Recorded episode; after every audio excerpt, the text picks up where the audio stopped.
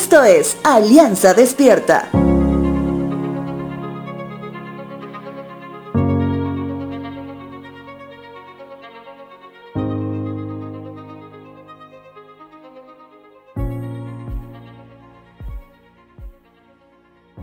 Alguien dijo alguna vez, nadie se muere por amor.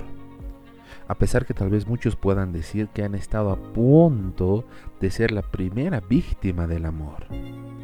Te hablo del amor porque todos creemos, al menos los jóvenes adultos, hasta los adultos mayores, que sí conocemos el amor. Muchos podrían afirmar que el amor anima, duele, el amor enfada, pero al final fue la versión de amor que te tocó.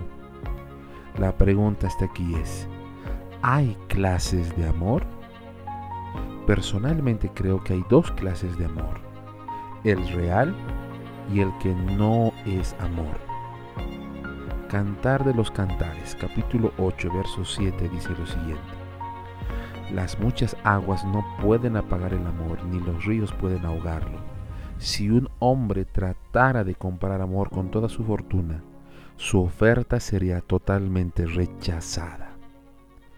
El libro de Cantar de los Cantares nos muestra las expresiones de amor de una pareja y realmente muestra el amor como todos lo esperan, casi como sacada de una película. Sin embargo, no sucede así con todos.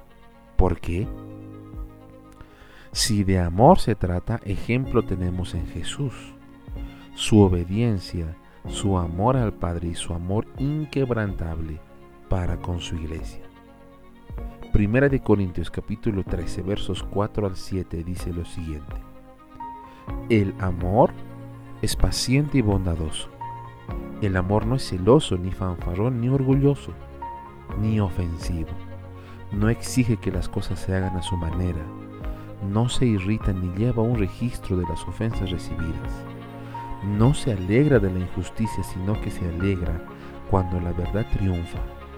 El amor nunca se da por vencido, jamás pierde la fe, siempre tiene esperanzas y se mantiene firme en toda circunstancia.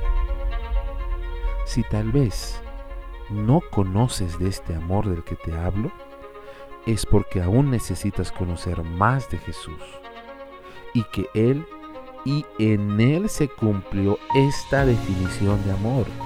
Un amor que alcanza para todos. Un amor increíble por nosotros. Un amor que va en crecimiento hasta el momento de su glorioso retorno. Te dejo con la siguiente frase. Señor, gracias por amarme como me amas permíteme ser un canal de tu amor para con los que me rodean.